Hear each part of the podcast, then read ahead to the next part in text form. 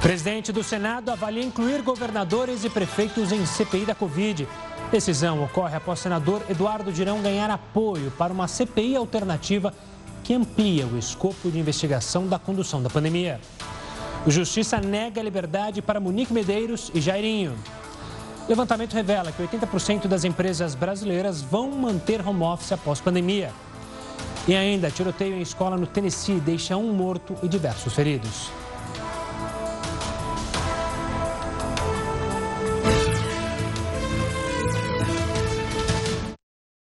Boa noite. Essa edição também está ao vivo no nosso canal do YouTube e lá no Facebook da Record News. Embora os números da pandemia estejam melhorando nos países que avançam com a vacinação, as infecções crescem exponencialmente em todo o planeta, de acordo com a Organização Mundial da Saúde. O diretor-geral da OMS, Tedros Adhanom, afirmou que a pandemia de Covid-19 está longe de acabar, mas que pode ser controlada em alguns meses se houver ações coordenadas de saúde pública que sejam respeitadas pela população. E também o acesso igualitário às vacinas. O secretário-geral da ONU, Antônio Guterres, pediu que os países mais ricos considerem estabelecer o imposto da solidariedade para aqueles que mais lucraram na pandemia. Isso, segundo ele, poderia acelerar a vacinação e reduzir as desigualdades extremas. Vamos falar ainda sobre é, a Covid-19, mas sobre termos técnicos que estão sendo usados diariamente quando citamos casos de coronavírus no país e no mundo, mas principalmente aqui no Brasil. Você sabe qual é a diferença entre cada procedimento utilizado pelos médicos? Para a gente entender melhor isso, a gente convidou a doutora Raquel Stuck, que é infectologista da Unicamp e consultora da Sociedade Brasileira de Infectologia. Doutora, obrigado pela participação aqui conosco. É, Para começar, como diria o outro, vamos no início, justamente com uma expressão que é muito usada por vocês médicos e para todo mundo que contrai a Covid-19. Olhar a saturação do sangue, checar a saturação, a porcentagem, o oxigênio. O que, que isso significa? O que, que esse termo é tão importante para saber o estado é, do paciente em relação à Covid-19? Uma boa noite. Olá, boa noite, Gustavo. Boa noite a todos que nos acompanham. Ah, nós sabemos que a Covid é uma doença que acomete todos os órgãos, mas ela gosta muito particularmente do pulmão. Então, o pulmão fica muito inflamado, né? no começo pelo vírus, depois pela inflamação mesmo. Quando o pulmão inflama muito, a, a troca né, de oxigênio que é feita normalmente nos nossos pulmões, ela não acontece da forma como deveria acontecer. É como se você tivesse, por exemplo, uma esponja seca. Por ali o, o ar entraria bem. E de repente a, a esponja de cozinha mesmo fica molhada, encharcada. Assim fica o nosso pulmão. O ar não consegue passar por ali. Quanto mais molhado estiver a esponja, mais dificuldade o ar vai ter de passar. Quanto mais inflamação no nosso pulmão, mais dificuldade o oxigênio vai ter de passar, vai ter né, de passar no pulmão para ir para o sangue. E isso se mede através desta oxigenação do aparelhinho que a gente põe na ponta do dedo e vê quanto tem de oxigênio no sangue. Quanto que o isso mostra para a gente quanto que o pulmão está inflamado. Doutora, então a gente parte agora para um segundo ponto, que é justamente essa oxigenação de acordo com é, um ar, é, um oxigênio para é, o pulmão do paciente. Eu já vi muitas vezes dizerem, olha, a máquina está operando em 60%, em 70%, em 80%. O que, que significa isso? Bom, primeiro, quando o oxigênio, né, quando a gente está com uma oximetria baixa e a gente não está conseguindo uh, ter bastante oxigênio né, no nosso sangue, a gente tenta primeiro dar o catéter de oxigênio. Você vai dar um pouco mais de oxigênio. Quando a gente fala o que você perguntou, né, o respirador está 60%, 70%, é quanto que você está dando a mais de oxigênio para o indivíduo.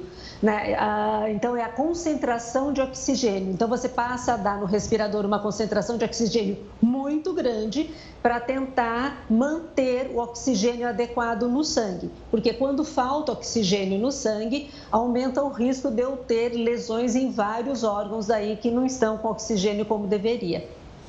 E, doutor, infelizmente, alguns casos evoluem e é preciso justamente a intubação. O que, que difere a intubação dessa máquina que você mencionou agora, da oxigenação através do catéter? É, no catéter, eu vou uh, dar um pouco a mais de oxigênio do que a pessoa consegue respirar, ou no catéter, ou naquela máscara, né, que a gente também já viu né, nas imagens, né, os pacientes com aquela máscara aqui, onde eu concentro também o oxigênio. Uh, se isso não dá certo, e quando não dá certo é porque o pulmão está normalmente muito inflamado, uh, eu preciso colocar no respirador. Então, eu intubo, porque daí eu vou conseguir, com o respirador, levar uma concentração, uma quantidade, vamos dizer, de oxigênio muito maior ainda.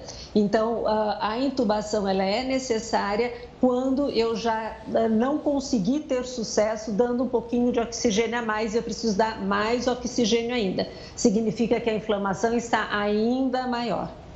E doutora, por que que em alguns casos de pessoas entubadas elas são viradas, ficam com o peito é, para a cama, ou seja, de bruços. Em outros casos, não. Existe é, diferença ou é apenas uma técnica?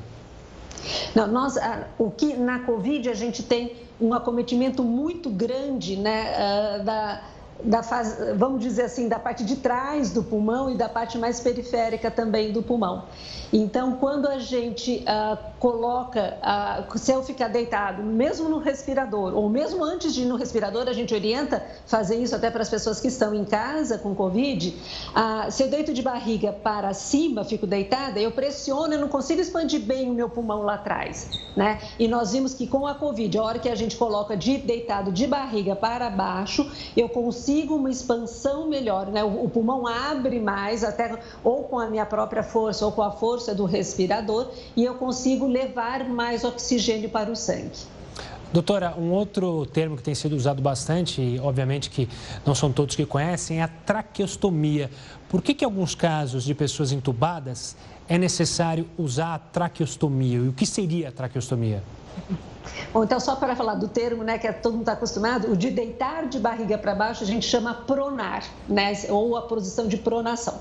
Traqueostomia, o que acontece? Quando a pessoa fica muito tempo, veja, a, a, o tubo que vai, né, da, quando a gente faz a intubação, ele fica na traqueia. A traqueia, o que, que é? É um cano, vamos dizer, que liga o nosso nariz e a nossa, uh, o nariz com o pulmão, né? Um caninho aqui uh, da garganta que vai para o pulmão. O tubo fica dentro da traqueia. Então eu tenho aqui o orifício, né?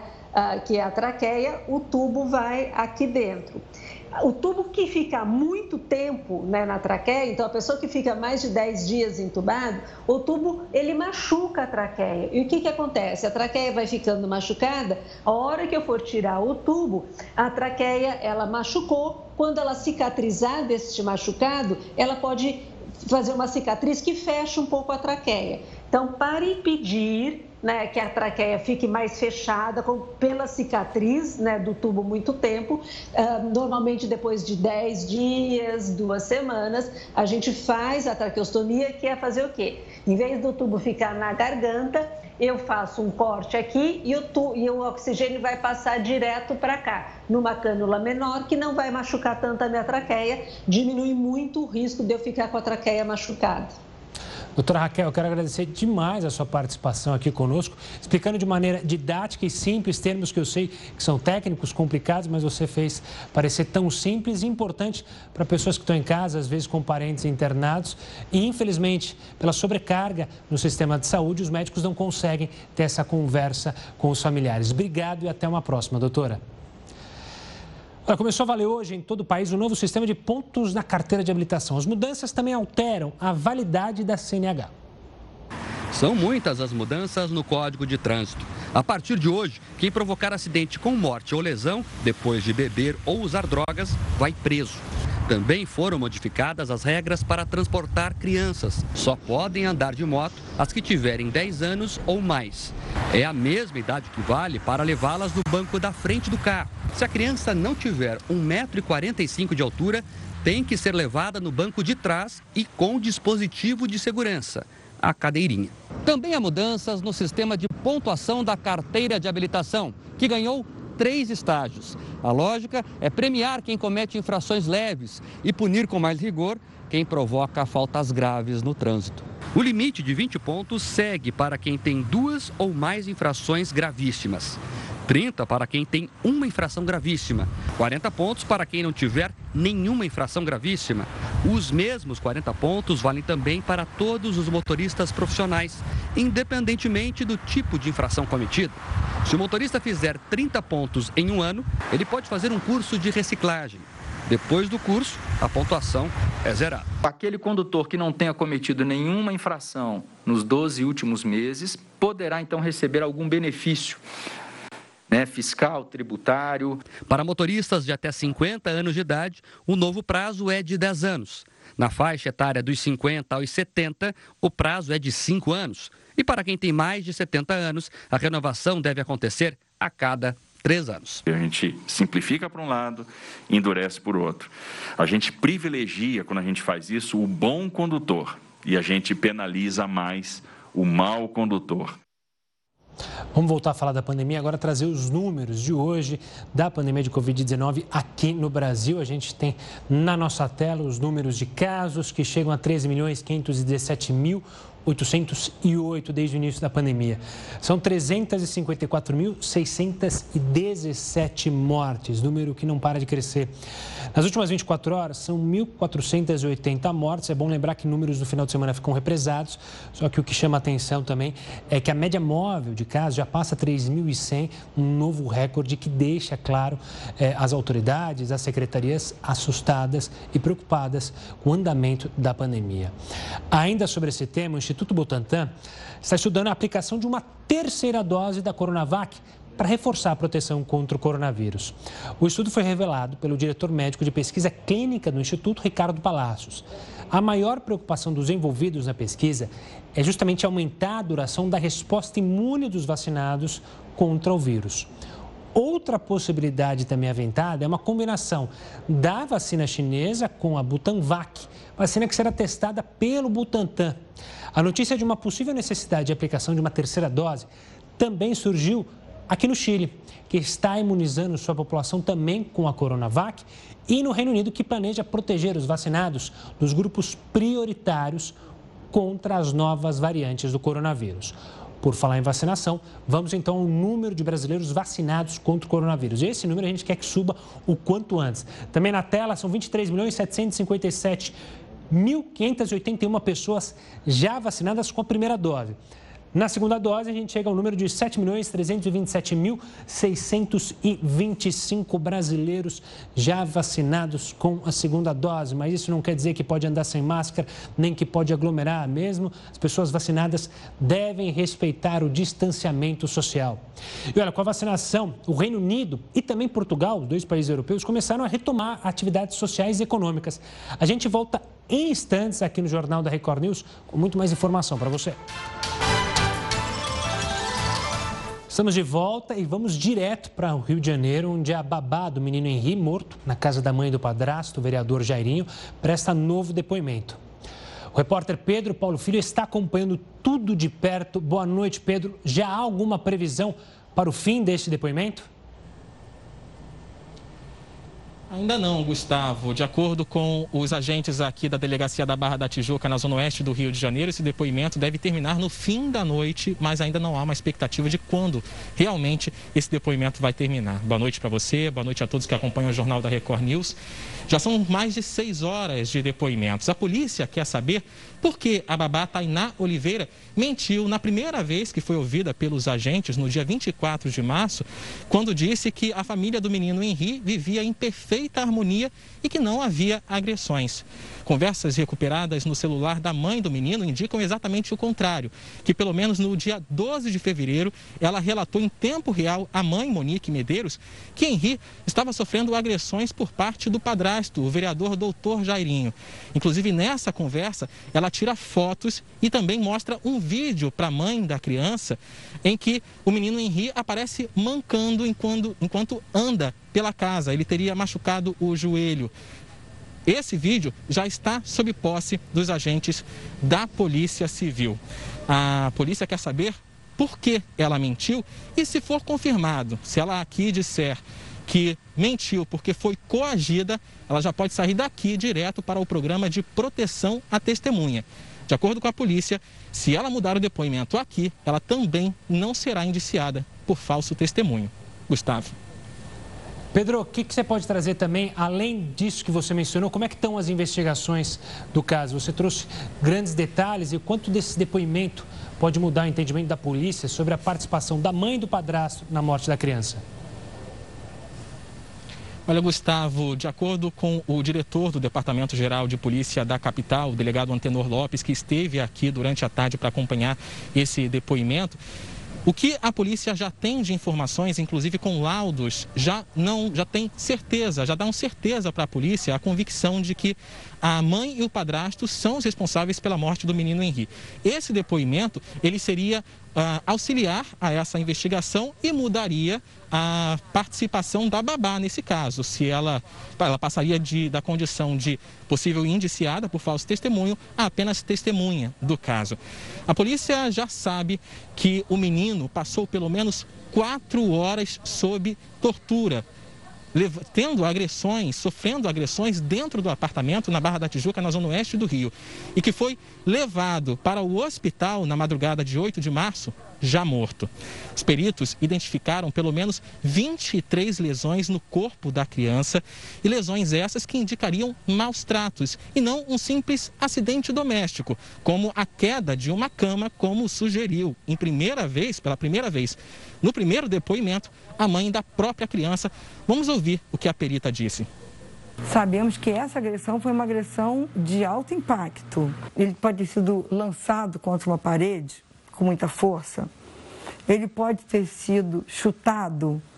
Ele pode ter sido pisado quando estava no chão. É possível. Bom, a Monique Medeiros, a mãe e o padrasto, o vereador doutor Jairinho, estão presos desde a semana passada, respondem por homicídio duplamente qualificado e também tortura. A mãe do menino Henri, ela precisou ser transferida hoje para um hospital penitenciário por apresentar quadro de infecção urinária. Hoje também o Tribunal de Justiça negou habeas corpus para o casal. E agora à noite, a defesa de Monique Medeiros anunciou que a mãe do menino tem um novo advogado. É Tiago, Tiago Menagé. Ele foi advogado do ex-deputado federal Eduardo Cunha durante todo o processo da Lava Jato. Em nota, o até então advogado de Monique, André França, afirmou que orientou a cliente a procurar um novo advogado depois que a polícia divulgou essas conversas, esses prints entre a babá e a mãe relatando essa agressão no dia 12 de fevereiro. André França continua defendendo o vereador doutor Jairinho. Gustavo. Obrigado pelas informações, Pedro. Vamos ver como é que isso vai alterar a linha da defesa de ambos. Até uma boa noite aí para você, um ótimo trabalho para a equipe. A gente segue aqui em alerta. Qualquer novidade é só chamar, Pedro. Olha, quem está na correria para entregar a declaração do imposto de renda ganhou uma folga porque a Receita Federal ampliou o prazo para fazer a declaração. Agora, os documentos podem ser enviados até o dia 31 de maio. O ex-banqueiro Guilherme Lasso foi eleito presidente do Equador. Lasso derrotou o economista Andrés Arauz no segundo turno das eleições. Com mais de 52% dos votos, ele assume o governo no dia 24 de maio. Lasso entra no lugar de Lenin Moreno, que enfrenta uma crise política por causa da gestão na pandemia. E uma campanha publicitária do governo do Rio de Janeiro, a gente estava falando com o Pedro Paulo, que custou 13 milhões de reais, mostra uma pessoa usando a máscara ao contrário. Quem vai falar, comentar isso com a gente é o Heródoto Barbeiro. Quando a gente acha que nada pode ficar, pior, vem algo e mostra que pode sim ficar pior. Uma boa noite, Heródoto. Pois é, Gustavo, não tem nada que esteja tão ruim que não possa piorar. Não é isso que a gente quer, logicamente. Nós queremos que as coisas melhorem. Mas veja bem, fazer uma campanha e colocar na rua e a máscara colocar do lado contrário, logicamente que a pessoa que estava usando a máscara não era um médico. É, é, é um ator. O governo do Rio de Janeiro gastou 13 milhões Vamos tentar retomar o contato com o Heródoto, que o Heródoto está tá falhando o áudio, aí fica complicado a gente entender, obviamente, esse caso que chama a atenção absurda, né? É o gasto é, do dinheiro público com uma campanha é, feita de maneira errada. Heroto, desculpa te interromper, mas só para a gente é, ter uma conversa, é, claro, limpa e tranquila para a gente entender a sua análise. Então, por favor, eu quero que você retome, porque você falava justamente do gasto do governo do Rio de Janeiro com uma campanha. Exatamente. Uh, uh, Gustavo, quero saber o seguinte: quem é que vai bancar com essa grana? Esse dinheiro saiu do bolso do contribuinte do Rio de Janeiro. Eles fizeram uma campanha. A campanha o cidadão colocou a máscara do lado contrário. Claro que a culpa não é dele, a culpa é da empresa de publicidade que fez isso. Mas não, não, não, tudo bem, a gente tira de. A gente tira de circulação. Ok, tirou. Mas quem é que vai pagar os 13 milhões? Olha, uh, Gustavo, é, é uma coisa inacreditável. Nós temos essa campanha, nós temos várias patifarias que aconteceram recentemente. Uma delas é dose da vacina, não tem vacina. Outra, em vez da vacina lá em Belo Horizonte, eles aplicavam soro fisiológico. Falta de, eh, de, de, de falsa enfermeira aplicando injeção no meio dessa vacina que a gente mostrou aí. Teve aquele pessoal do fura-fila, a gente não pode esquecer. Aquele monte de gente furando fila. Turma do prefeito. A turma do prefeito, então, recebeu vacina. Fura fila. E mais, uh, a gente teve respiradores para UTI comprados em adega de vinho e também o chamado kit intubação falsa. Então, para essa série de patifarias, faltava mais uma, que foi essa, então, de gastar 13 milhões de dinheiro numa campanha. E olha aí, ó. Olha aí, agora, agora dá para ver bem. Olha, aí, olha a máscara como está virada ao contrário. Claro que o cidadão ali, como eu disse, é um ator, mas a responsabilidade disso aqui é da agência que publicou. Agora, detalhe, eu quero saber quem é que vai botar a mão no bolso para pagar uma publicidade que foi feita de maneira errada e foi retirada imediatamente de circulação, viu, Gustavo? É, que o Ministério Público haja, que vá atrás de quem comete esses crimes que você mencionou, não só o problema com a campanha publicitária, mas todos esses mencionados e que estão sendo alvos de investigação e que precisam, obviamente, punir os responsáveis por esses crimes. Herota, a gente volta a se falar em instantes aqui no Jornal da Record News com outras informações. A gente deixa o Brasil para ir lá para o Reino Unido, que registrou uma queda de 90% no número de mortes e casos de coronavírus. Olha só que notícia positiva. E com o avanço da vacinação, então anunciou o relaxamento das medidas de restrição. Até os tradicionais pubs e os tradicionais, que são os tradicionais bares do país voltaram a receber clientes nove da manhã e já tinha gente na espera para a reabertura de um dos programas mais tradicionais de Londres, os pubs. Foi preciso esperar para garantir um lugar nas mesas ao ar livre. O comércio em geral deu as boas-vindas aos clientes depois de quase três meses de confinamento. Salões e academias também retomaram as atividades. Um alívio para o país que no ano passado teve a maior queda do produto interno bruto dos últimos três séculos. Mesmo com menos registros da doença e o avanço da vacinação, o primeiro-ministro britânico apelou para a responsabilidade das pessoas, porque o coronavírus ainda é uma ameaça. Portugal também se prepara para mais uma fase de reabertura na próxima segunda-feira, com a volta de todo o comércio, cinemas e teatros. A queda no número de casos da Covid-19 fez a Itália restringir as restrições em várias regiões, como Calábria, Toscana e Lombardia. Já na capital Roma, os donos de restaurantes foram às ruas protestar contra os prejuízos causados pelas medidas de confinamento. Olha, mesmo com as assinaturas necessárias, o Senado vai fazer uma análise para investigar, além do governo, pelo menos estão trabalhando isso, com o governo estadual, prefeitura, na CPI da pandemia. Será que isso vai seguir, não vai seguir? A gente mostra daqui a pouquinho aqui dentro do Jornal da Record News. Estamos de volta com o Jornal da Record News para falar de Brasília. Porque, mesmo com as assinaturas necessárias, o Senado vai fazer uma análise agora para investigar, além do governo federal, governos estaduais e prefeituras na CPI da pandemia. Senadores aliados ao Palácio do Planalto já têm assinaturas suficientes para abrir uma CPI que investiga as três esferas de governo durante o combate à Covid-19. Acredito que dessa forma o Senado vai sair maior perante a opinião pública, perante a sociedade, porque vai estar fazendo algo justo, mas vai superar essa expectativa, que é exatamente o que o cidadão de bem, o que você quer, que é que também se investigue os estados e municípios que receberam centenas de bilhões de reais do governo federal nessa pandemia. Nessa mesma linha de investigar estados e municípios, o senador Roberto Rocha, do PSDB, está recolhendo assinaturas para que a investigação seja por meio de uma CPI mista, ou seja, com deputados e senadores. Ela investigaria dispensas de licitação indevidas, superfaturamento na aquisição de bens e serviços e utilização dos recursos em outras finalidades que não o combate à pandemia.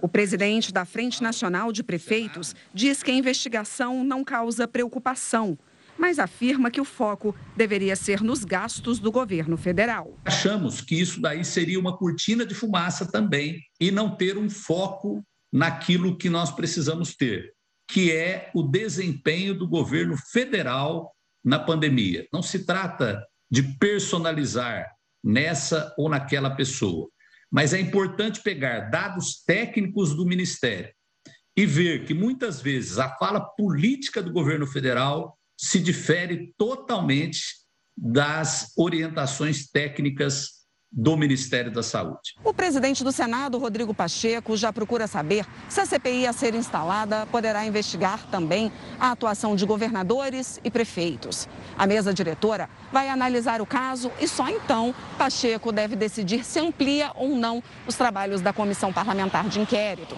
O requerimento de criação da CPI vai ser lido amanhã em plenário. Depois, os líderes devem indicar os representantes e só aí a CPI será instalada. Este professor de direito constitucional explica que o regimento interno do Senado não admite CPIs sobre a atuação de estados e municípios, mas há exceções.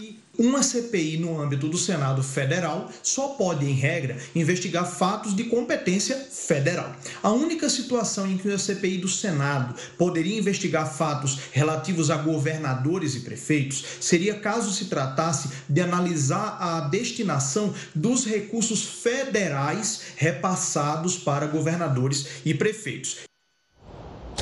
Olha, ainda ligado ao Senado e ao Supremo, o ministro Cássio Nunes Marques será o relator do pedido apresentado pelo senador Jorge Cajuru para que o STF determine a abertura do processo de impeachment contra o ministro Alexandre de Moraes. O objetivo de Cajuru é obrigar Rodrigo Pacheco, presidente do Senado, a promover o imediato andamento da denúncia feita contra Moraes. O senador quer que a acusação seja lida já na próxima sessão da Casa e que seja então eleita uma comissão especial para analisar esse caso. O Ministério da Saúde espera imunizar 25 milhões de pessoas contra a gripe até o dia 10 de maio. Nesse primeiro momento serão vacinadas crianças de até 6 anos, gestantes, indígenas e profissionais da saúde. Isso para não ter conflito com a vacinação contra o coronavírus. Coisas diferentes, preste atenção. Em seguida será a vez dos idosos e professores. E na terceira etapa, os demais grupos. Em São Paulo, as vacinas estão sendo aplicadas em quase 500 escolas da capital. A vacinação contra a gripe é importante para justamente não sobrecarregar ainda mais o sistema de saúde.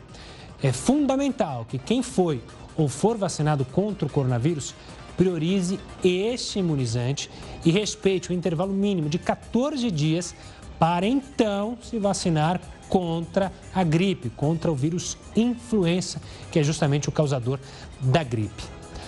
Olha, vamos para o cenário internacional, porque um atentado em uma escola do estado americano do Tennessee deixou ao menos uma pessoa morta. A polícia da cidade de Knoxville informou hoje que um tiroteio em uma escola de ensino médio deixou vários feridos, entre eles o agente policial. O jornal Knoxville News Sentinel noticiou que uma pessoa relacionada com o incidente foi detida. A informação não foi confirmada pela polícia. De acordo com a publicação da polícia no Twitter, como há um agente envolvido, o caso será investigado pela Agência de Investigação do Tennessee. E depois de cinco anos da tragédia de Mariana, Samarco entrou com um pedido de recuperação judicial para não pagar indenizações. Vamos falar com o Heroto Barbeiro é, para entender se é possível uma coisa dessas. Explica para a gente, Heroto, esse caso que remete lembranças tão ruins, né, de cenas tristes e tristes demais para a vida, principalmente dos mineiros. Exatamente. Gustavo, esse daí, essas imagens que nós estamos mostrando, é de cinco anos atrás, foi o maior desastre ambiental na história do nosso país. Foi o maior. Você tem uma ideia, até hoje, o Rio Doce, que sai de Minas Gerais, atravessa o Espírito Santo, ainda não se recuperou. O mar das proximidades da foz também não se recuperou. E agora o que acontece? Isso aqui estava praticamente jogado lá debaixo da, das gavetas, para ninguém lembrar, quando de repente a empresa, então, que essa marca entrou com pedido de recuperação judicial, como você disse aí agora. Aí eu fui olhar o seguinte: o que está acontecendo? Essa empresa Samarco, ela diz que ela não tem dinheiro para pagar as dívidas, para pagar a recuperação ambiental, para não perder empregos, essa, essa coisa toda. Mas é só a gente lembrar o seguinte: os dois sócios da Samarco são gigantescamente ricos. Um é a Vale, que teve, teve o ano passado lucro de bilhões. A outra se chama BHP, que é uma empresa de origem britânica, australiana, que teve bilhões, mas eles não têm grana para poder colocar aí, para poder recuperar o meio ambiente e as pessoas. É bom lembrar que morreram nove pessoas. E outra coisa, até agora, ninguém foi julgado. Eu não estou dizendo ser condenado. Até agora, a justiça ainda não julgou ninguém. Aliás, havia até crime de homicídio contra o presidente da empresa na época, dizendo que ele foi negligente ao permitir que a, a empresa chegasse a esse ponto que chegou. Mas, infelizmente, está dormindo nas gavetas do Poder Judiciário em Minas Gerais. Ninguém foi julgado até agora. E, logicamente, é a justiça que vai dizer se eles são culpados ou inocentes.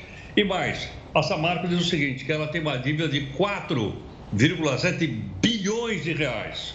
Mas veja, essa dívida não é dívida com esse pessoal, não. Morreram nove pessoas aí. Esse 4,7 bi são acionistas brasileiros e americanos que entraram na justiça dizendo a gente quer receber, para que ela possa sobreviver. A gente fez então essa recuperação judicial. Tem seis meses para dizer se ela pode ou não se reestruturar. Vai, porque as duas grandonas vão botar dinheiro aí.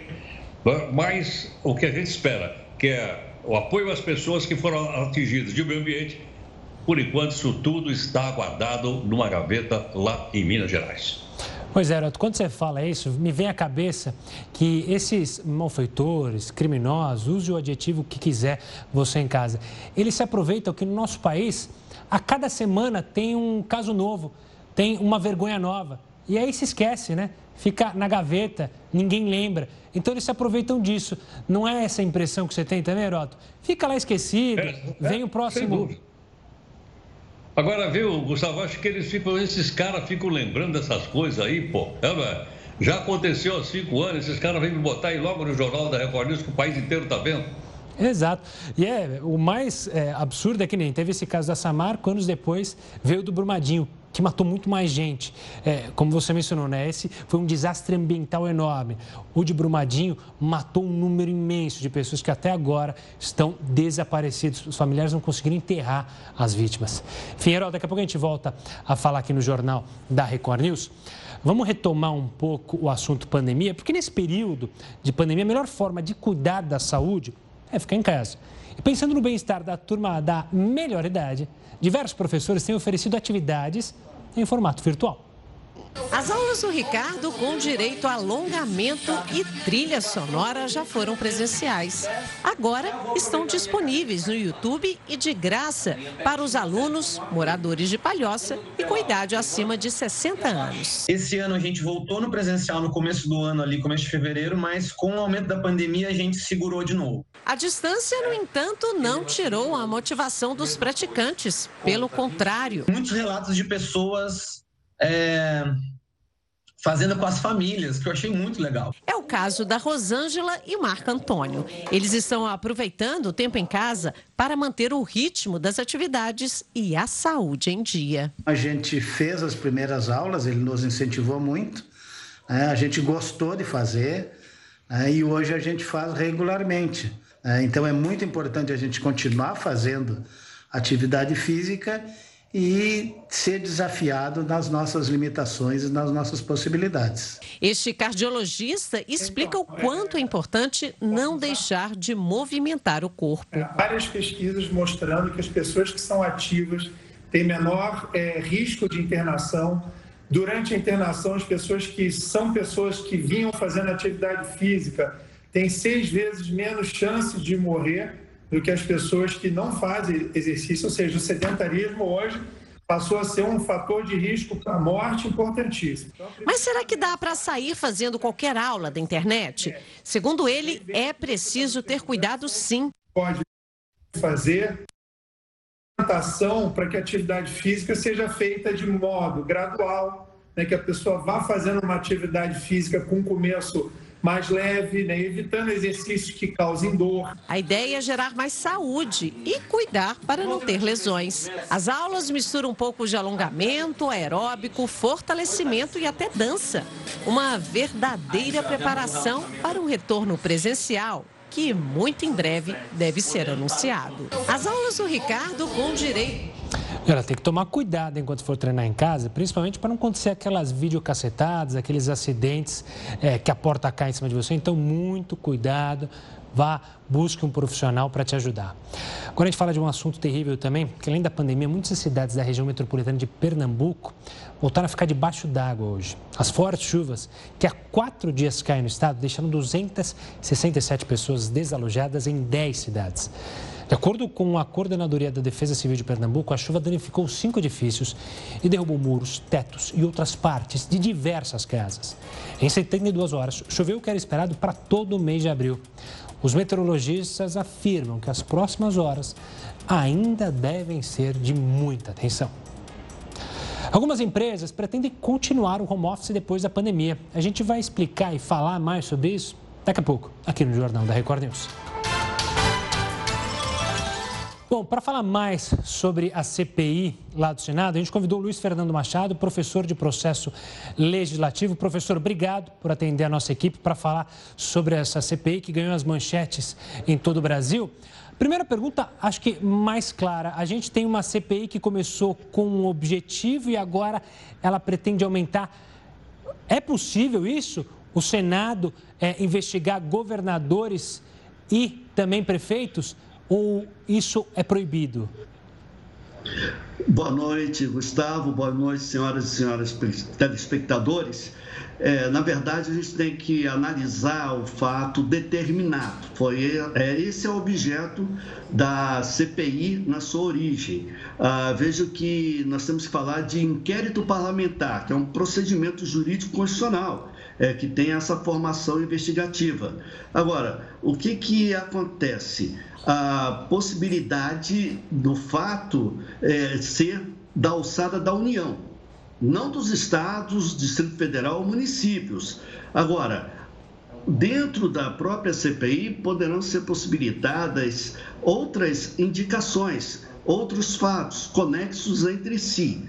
E aí, essa possibilidade de inclusão posterior de fato conexo ao inicial. É o que se vê com o aditamento que foi colocado da CPI, que se pretendia, na realidade, fazer, às vezes, né, da, da ação ou omissão nesses tempos de pandemia, Gustavo. Luiz, então, pelo que eu entendi, é, seria necessário uma nova abertura de uma nova CPI, incluindo governadores é, e prefeitos. Mas aí eu te questiono outra coisa. É, é possível, senadores, é, e é hábil, é crível conseguir investigar todos os estados da federação é, numa CPI coordenada pelo Senado? Não vai ficar muito esvaziado ou muito aberto e aí você não conseguir investigar de fato? É, com certeza, porque é, imagine 26 eh, estados, mais o Distrito Federal e 5.568 municípios, uh, não ficaria eh, eh, tão, vamos dizer assim, concretizada a CPI.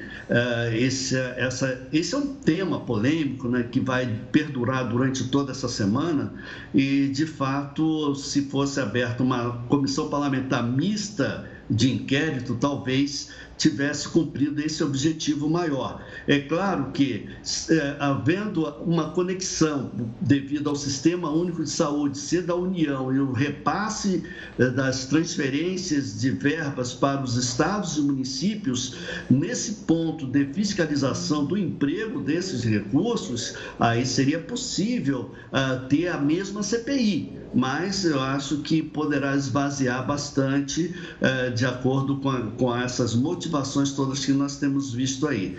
E, quer dizer, nós temos um, um, um fato determinado, um fato a ser apurado, que começou com o governo federal. Tem um aditamento? Tem. É possível? mas não de uma dimensão uh, dessa, dessa, vamos dizer assim, que vai atingir a todos os estados e municípios, viu, Gustavo? Porque ah, essa investigação, da, pelo menos essa CPI, tem 90 dias né, conforme o requerimento. E dentro de 90 dias, eu creio que muita coisa pode invalidar, pode impactar, pode até mesmo, é, vamos dizer assim, disseminar outras ações né, dentro da própria CPI, Gustavo. Luiz Fernando, obrigado pela explicação sobre a CPI, né? E vamos ver quais serão os próximos passos. Amanhã a gente tem um dia importante lá no Senado. Durante, é, possivelmente na quarta-feira, o Supremo vai referendar a definição do Barroso, a determinação do Barroso de abrir a CPI. A gente, claro, vai acompanhar. Espero contar com a sua presença em outras participações aqui no Jornal da Record News para analisar esse ponto. Um forte abraço e até uma próxima, professor. E olha, a companhia aérea Emirates fez nesse fim de semana o primeiro voo com passageiros e tripulação totalmente vacinados. Pelo menos 400 pessoas também fizeram testes rápidos para a detecção do coronavírus. A bordo do Airbus que cruzou os Emirados Árabes Unidos, os passageiros puderam ficar sem máscaras e também interagir no lounge da aeronave. A viagem acontece alguns dias depois da Qatar Airways operar um voo destinado apenas a passageiros vacinados. Por falar em aviões, a Boeing enviou um alerta internacional sobre mais um possível problema elétrico em seu modelo 737 MAX. A possível falha fez com que aviões de 16 empresas de todo o mundo tivessem a circulação suspensa desde a última sexta-feira. Heródoto, de novo no chão esse avião, é impressionante. Mas tem algum avião desses aqui no Brasil?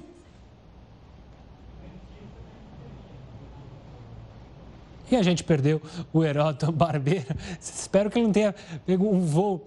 Vamos tentar encontrar o Heródoto, porque eu falei de novo, né? O 737 MAX foi lançado com pompas pela Boeing. E depois foi se descoberto inúmeros problemas que ocasionaram em acidentes com diversas mortes.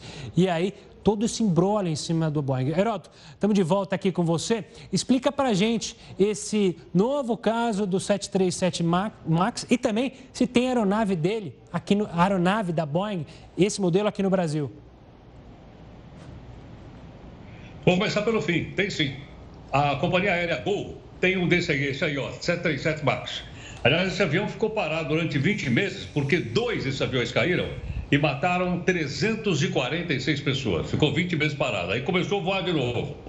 Agora a Boeing está dizendo o seguinte: uma parte deles, não todos, estão com problemas elétricos.